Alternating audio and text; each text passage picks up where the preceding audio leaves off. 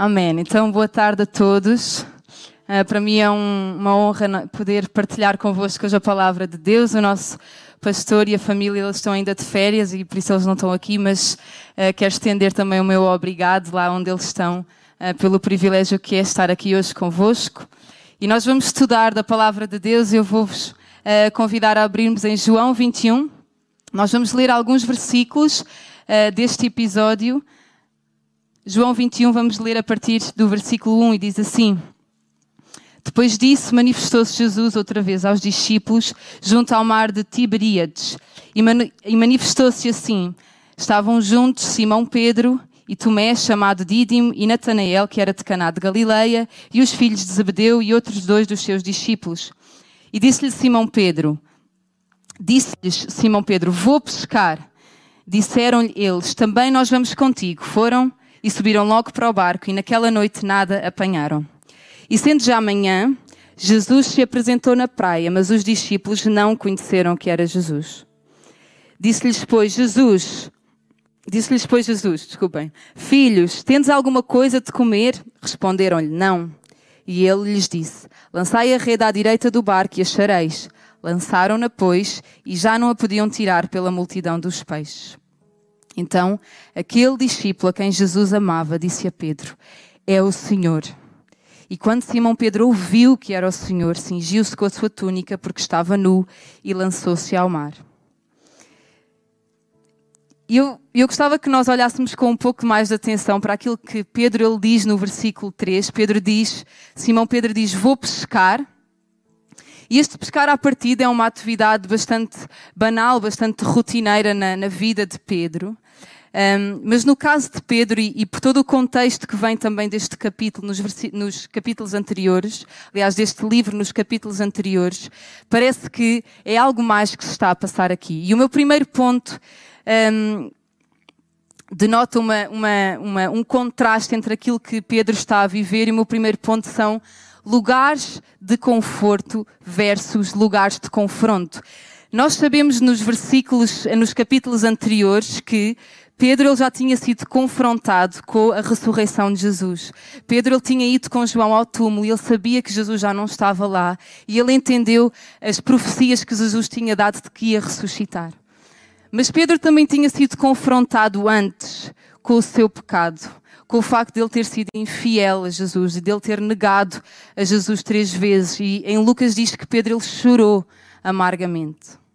Então, ao decidir ir pescar, parece que uh, Pedro ele, ele, ele, escolhe voltar à sua uh, forma de viver antes de conhecer Cristo. Parece que ele se conforma um, ehm, com a sua profissão de pescador, uh, em vez de ser o Pedro que dizia que fazia, que acontecia e que nunca ia trair o seu mestre. Então, no confronto entre Jesus ressurreto e o peso e o remorso do pecado, Pedro ele escolheu ir pescar. E sabem que a caminhada cristã ela é uma caminhada de confrontos, onde um, cada vez que nós lemos a palavra, cada vez que nós ouvimos uma pregação, cada vez que nós ouvimos um conselho um, de um líder ou de um pastor, nós vamos ser confrontados a mudar algumas coisas. Nós vamos ser confrontados a, a, a sair de, de lugares que nos são habituais para deixar Deus nos transformar. Mas aquilo que Pedro escolhe fazer é que ele escolhe ir para o barco. E o que é que será que nós escolhemos fazer quando nós somos confrontados? Eu, eu vou pedir para eles projetarem uma, uma, uma frase que diz que as pessoas, alguém disse isto, as pessoas elas tendem a amar a verdade quando esta as ilumina, porém tendem a odiá-la quando as confronta. E por isso é que o mundo ele está cheio de pessoas que até dizem que acreditam em Deus ou que acreditam numa energia ou numa força um, e, e, até não, não, não, rejeitam essa verdade, mas quando, um, quando nós começamos a falar de mudar, um, de deixar Deus trabalhar, quando nós começamos a falar das exigências do Evangelho, as pessoas aí já rejeitam, já não querem nada com isso. E é por isso que o Evangelho é um, é um caminho estreito, porque nem todos eles estão um, disponíveis para se deixar ser transformados por Deus.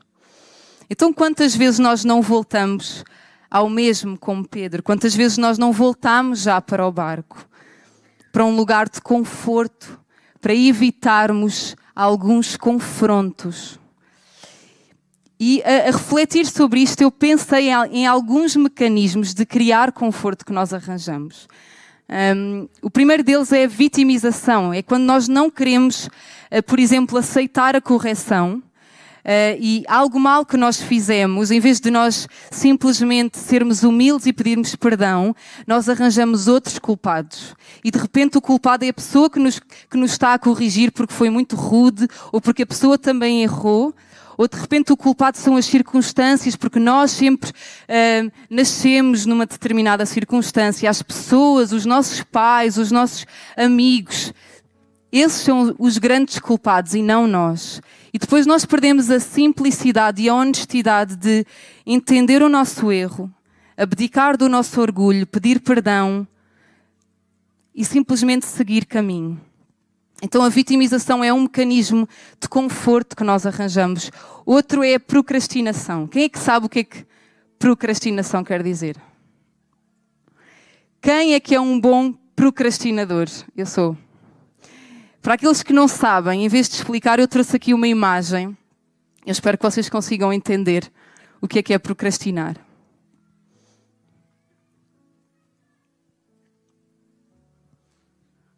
E se vocês se uh, riram interiormente, é porque vocês já fizeram isso. Uh, se calhar não foram uh, procurar qual é que é o Power Ranger que vocês seriam, mas se calhar foram pesquisar qual era o próximo destino de férias ou a próxima peça de roupa que iam comprar. E a procrastinação é esta mentalidade de um dia ou mais logo eu faço. Só que esta mentalidade de um dia ela não gera nada. Ela pode estar cheia de boas intenções, mas não gera nada nem para nós nem para os outros. Um, e, e, e, no fundo, este pensamento de um dia ele serve-nos para, uh, serve para nos deixar mais descansados sobre o facto de nós não estarmos a obedecer a Deus quando Ele diz para nós obedecermos. Nós ficamos descansados porque nós projetamos isso para depois. Mas no fundo o que acontece é que nós temos oportunidades perdidas. Oportunidades perdidas de, de, ler mais a Bíblia e estar mais perto de Deus. Oportunidades perdidas de partilhar o Evangelho com alguém que nós não sabemos se vamos conseguir partilhar no futuro. E o último mecanismo de conforto que eu pensei é a desresponsabilização. Que é Outros vão fazer, não é só porque eu não faço que uh, o reino de Deus não vai avançar. Outros vão fazer, outros vão ajudar, outros vão ser generosos, outros vão servir nesta casa. E a verdade é que Deus ele não depende de nós para se mover, isso é verdade. Uh, o reino de Deus ele continua a progredir, mas somos nós quem perdemos. Somos nós quem perdemos, perdemos por não dizermos sim a Deus. E, e, sabem que quando nós não damos pequenos sims às, às, coisas pequenas que Deus nos diz, Deus também não nos vai dar coisas maiores, Deus também não, não nos vai levar a, a, lugares e a desafios maiores no seu reino. E nós temos uma, uma forma muito prática eh, de eh, materializar isto que eu estou a dizer. Nós estamos a viver um, um, um momento muito importante enquanto igreja, estamos a mudar-nos para outro espaço. E é muito, é muito fácil nós dizermos Outros vão fazer, não, mas há uma equipa de, de, logística. Não, mas já há um grupo do WhatsApp que está a, tratar das obras. Não, mas os pastores e os líderes, eles já estão a dar uh, e a ofertar para isto acontecer.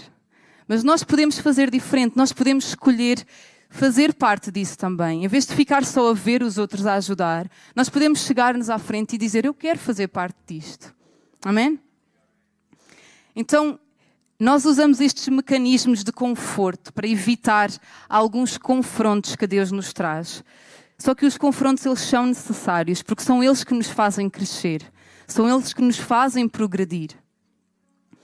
Então, o resumo deste, deste, deste ponto é que não cries lugares de conforto para evitar os confrontos de Deus.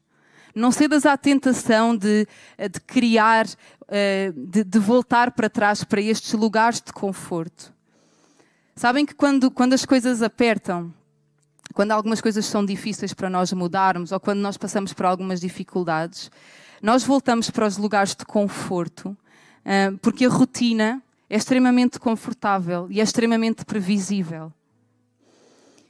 O barco pescar era muito previsível para Pedro. Pedro ele dominava o barco e nós também dominamos as nossas rotinas, aquilo que nós conhecemos.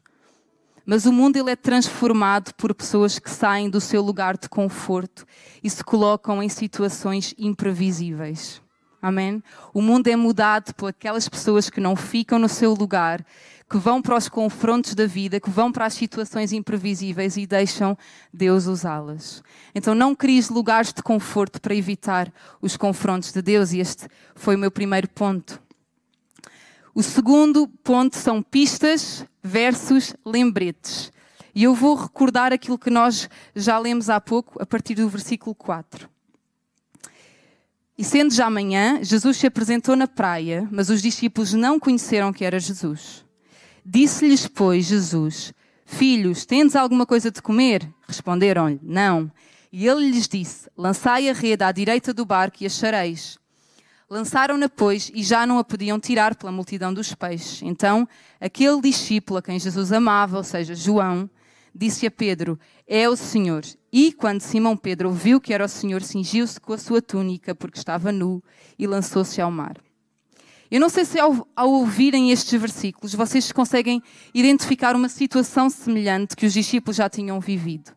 Mas lá em Lucas, mesmo no início do, mesmo no início do ministério de Jesus, nós lemos algo muito semelhante, em que Jesus ele chega à praia, um, os discípulos passaram uma noite sem pescar, Jesus disse-lhes para tirarem a rede, adivinhem, para o lado direito do barco, como nós acabámos de ler, deu-se um milagre e foi ali a grande reviravolta na vida de Pedro, em que ele entende que ele está perante o Filho de Deus.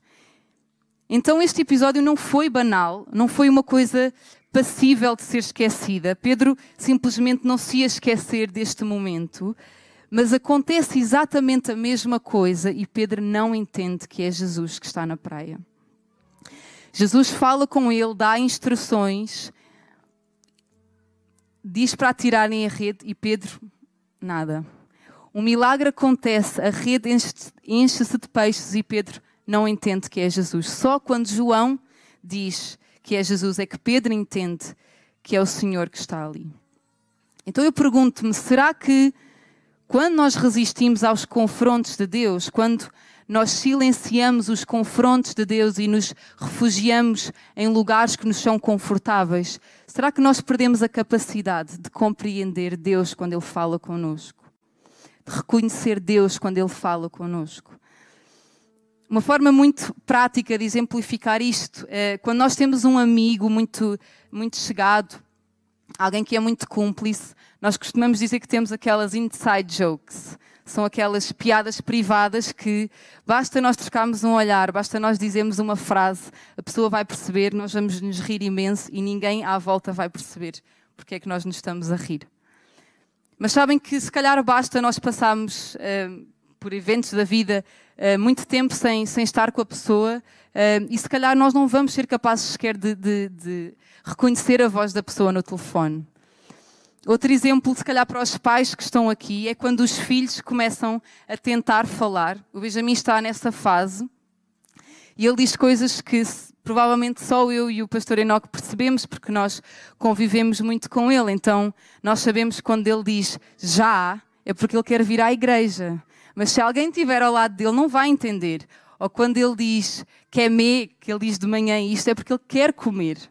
Mas nós entendemos isto porque nós temos um nível de intimidade, de cumplicidade com ele muito grande. Nós privamos com ele o dia todo. E isto acontece com Deus da mesma forma. Quando nós perdemos intimidade com Deus, há uma série de coisas que Deus quer falar connosco e nós não vamos entender. Há uma série de pistas que Deus nos dá que nós não vamos apanhar. Então Pedro não conseguiu perceber as pistas. Ele só entendeu que era Jesus que estava ali quando ouviu João. Então foi preciso alguém exterior, foi preciso alguém de fora, foi preciso um lembrete mais agressivo para Pedro entender que era o Senhor que estava ali. E sabem que há situações desagradáveis que vêm até nós, que funcionam como um lembrete de pistas que nós não apanhamos à primeira. Um, há relacionamentos tóxicos, por exemplo, em que nós nos envolvemos, que nós não nos teríamos envolvido se nós estivéssemos perto de Deus. E mais tarde nós vamos escolher as consequências disso, e um lembrete vai ser a coisa não resultar e nós termos de sair fora daí. Há posturas que nós não desenvolveríamos, posturas de arrogância, de falta de perdão, de orgulho, se nós tivéssemos aceitado as pistas da correção de Deus. E depois surge um lembrete mais tarde, quando a coisa corre mal e nós temos outra oportunidade um, de, de mudar a nossa atitude. Mas sabem que também há, não há só situações desagradáveis que acontecem, mas há oportunidades que nós perdemos. Um, cada celebração é uma oportunidade de nós darmos. Nós somos abençoados por poder vir aqui, por, uh, por ser abençoados pelo grupo de louvor que semana após semana ensaia, cria novas músicas para nos servir. Cada pregação que é dada e cada pregador. Um, que estuda durante a semana para poder servir algo à igreja, mas nós também estamos aqui para dar, certo? Então, às vezes, uma conversa com alguém que nós conhecemos menos ou alguém que nós sabemos que ainda não está tão integrado, é a forma que nós temos de amar essa pessoa, é a forma que nós temos de responder uh, àquilo que nós também temos recebido. Mas se nós não estivermos sintonizados com Deus, se nós não estivermos sintonizados com o Espírito Santo, isso vai nos passar ao lado. E depois, se calhar mais tarde, o nosso líder vai nos chamar a atenção e vai nos relembrar que nós precisamos de uh, ser um, ehm, bons receptores de pessoas, nós precisamos de ser calorosos, nós precisamos de saber uh, ser bons anfitriões nesta casa. Ou se calhar, numa pregação, nós vamos ser relembrados de que nós não estamos a sair do nosso conforto para deixar outros mais confortáveis nesta casa. Mesmo em casa, nós temos uh, na nossa casa, com a nossa família, nós temos tantas oportunidades de, ehm, de amar os nossos maridos, as nossas esposas, os nossos filhos, os nossos pais, talvez. Uh, mas amar de uma forma prática, de fazer uma surpresa, de dizer eu amo-te, de dar e doar o nosso tempo quando às vezes temos tanta coisa para fazer. Mas se nós não tivermos intimidade com Deus, nós vamos perder esta sensibilidade, porque nós temos tendência em pensar mais naquilo que nós precisamos e não no que os outros precisam. Um, e depois, se calhar, nós vamos escolher, nós vamos colher estas coisas em forma de lembrete mais tarde, se calhar numa discussão, em desentendimentos, em má comunicação, porque uh, nós não, não cuidamos dos nossos relacionamentos. Então há pistas que Deus nos dá que nós vamos compreender se nós estivermos perto dele. Os lembretes também são importantes, mas eles geralmente já vêm com algumas consequências. Então notem isto que eu escrevi: as, as pistas de Deus levam-nos à ação, os lembretes levam-nos só à reação. Então procura as pistas de Deus em vez de esperares apenas pelos lembretes. E se calhar tu hoje estás a receber, ou, ou, ao longo desta semana tu tens recebido algumas pistas, se calhar para outros, situações que tu viveste esta semana, um, ou aquilo que nós estamos a falar hoje, podem ser lembretes, porque já não é a primeira, nem a segunda, nem a terceira vez que tu ouves, uh, ou que tu sabes que tu tens de mudar algo. Mas em ambas, em ambas as situações nós podemos responder. E esta resposta deve ser feita com um sentido de urgência, tal como Pedro, ele saltou do barco. E o barco não estava assim tão longe, mas Pedro, ele saltou do barco para ir em direção a Jesus. A presença de Jesus foi o lembrete que Pedro precisava para sair daquele lugar habitual, daquele lugar de conforto e ir em direção a Ele. Então, quando Jesus nos visita, tem de haver um sentido de urgência. E por fim, testes versus lições. E nós vamos terminar de, eh, de ler este episódio. Os discípulos, eh, eles chegam eh, à praia, eles jantaram juntos com Jesus. E a partir do versículo 15 diz que, depois de terem jantado, disse Jesus a Simão Pedro: Simão, filho de Jonas, amas-me mais do que estes? E ele respondeu: Sim, Senhor, tu sabes que te amo. Disse-lhe: Apacenta os meus cordeiros.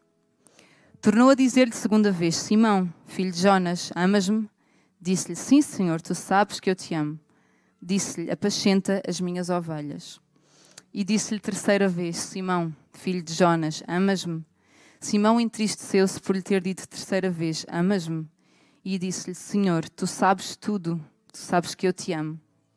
Jesus disse-lhe: Apacenta as minhas ovelhas.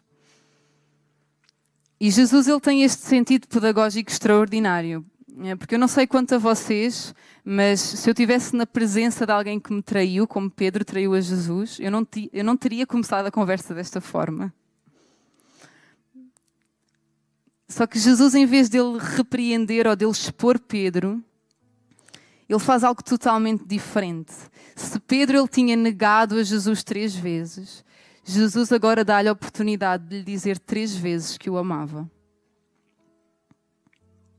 É como se Jesus estivesse a dizer nas entrelinhas: Pedro, eu sei que tu falhaste, mas tu amas-me. Tu queres tentar outra vez. Tu queres seguir-me.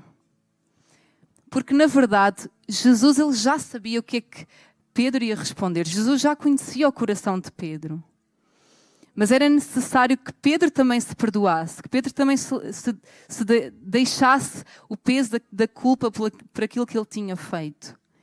Então reparem que esta conversa não era um teste à fé de Pedro para avaliar se ele acertava nas respostas. Esta conversa era uma lição para ele aprender sobre o reino de Deus, para ele aprender que mesmo ele sendo falho, mesmo ele tendo falhado perante Deus, se ele se arrependesse, Deus poderia usá-lo. E, e quem estuda vai entender bem esta diferença entre passar no teste e aprender, certo? Nós tivemos, a, a, agora foi a época de exames e eu lembro-me quando eu estudava para exames eu, se calhar, decorava, decorava, decorava, decorava, depois malta faz o teste, faz o exame, e se for preciso, um ou dois dias depois já não nos lembramos de nada do que escrevemos. Porque, de facto, não aprendemos, nós uh, decoramos. E do que é que vale nós uh, decorarmos a matéria se nós não aprendemos? Do que é que vale nós passarmos nos testes da vida se nós não aprendemos a lição? Se nós não estamos a aprender nada? Deus ele está mais empenhado em que nós aprendamos as lições que Ele nos quer ensinar do que nós passarmos sempre nos testes da vida com a nota máxima. Porque há testes que nós vamos conseguir passar, há situações que se vão resolver, eh, há, há objetivos que nós vamos conseguir atingir, mas se isso não vier acompanhado daquilo que Deus nos quer ensinar, eh, significa que se calhar nós não tiramos dessa situação o que era suposto. E quem sabe, Deus vai repetir a aula no futuro para nós aprendermos de facto. Há situações, por exemplo, financeiras que nós vivemos, de, estarmos, eh, de não conseguirmos um, ehm, suportar os custos todos, de serem momentos de aflição, que nós não sabemos como é que vamos conseguir pagar as contas ou comer. E às vezes essas situações são, são, eh, são circunstâncias em que Deus nos quer uh, ensinar sobre a sua provisão e a nós confiarmos nele, ou às vezes até nós sermos generosos mesmo quando nos falta algo. E o nosso pastor tem-nos ensinado tanto sobre isso. Mas às vezes a situação resolve-se e nós arranjamos emprego, ou arranjamos um emprego melhor, alguém nos abençoa, a situação resolve-se, mas a situação resolver-se não é garantia de que nós aprendemos aquilo que nós precisávamos de aprender. Quem nós somos perante a situação quem nós somos perante qualquer tempestade ou dificuldade ou teste da vida é o que realmente importa e não a situação em si. Então, mais vale tu teres passado por alguns lugares de confronto e teres aprendido algo com isso e teres mudado e teres crescido, do que o resultado até estar lá, do que tu nunca passares grandes dificuldades nem grandes testes, mas também não aprenderes nada, não estares a mudar nada. E eu estou quase a terminar e eu pergunto que lições é que Deus nos tem ensinado? Que lições é que Deus te tem ensinado e que tu podes colocar em prática? Depois do diálogo de Jesus com, com Pedro, ou, aliás, sempre que Pedro respondia a Jesus, Jesus rematava a dizer: Apacenta as minhas ovelhas. Então, as lições que nós aprendemos, elas precisam de ser postas em prática. Nós temos de exteriorizar aquilo que nós aprendemos de uma forma prática. Se, se, Deus fez um milagre na tua vida, como é que tu podes engrandecer a Deus com isso? Se Deus te livrou de alguma situação, como é que tu podes ser exemplo para outros? Agarra as lições do Mestre, porque elas vão fazer parte do manual da tua vida. É esta bagagem boa, no sentido bom que nós levamos, de lições que nós aprendemos, elas vão ditar como é que nós vamos ultrapassar outras tempestades, como é que nós vamos um, decidir algumas coisas da nossa vida, como é que nós vamos reagir em determinadas situações. E eu vou-vos convidar a nós ficarmos de pé e nós refletirmos sobre aquilo que nós ouvimos. Eu não sei quantas vezes tu já voltaste para o barco. Eu não sei quantas vezes tu já disseste que não aos confrontos e voltaste para algo que te é habitual, que te é confortável. Mas resista à tentação de permaneceres nesses lugares confortáveis. Aceita o imprevisível de Deus, os lugares que são menos confortáveis, que mexem mais connosco, mas deixa que Deus te use.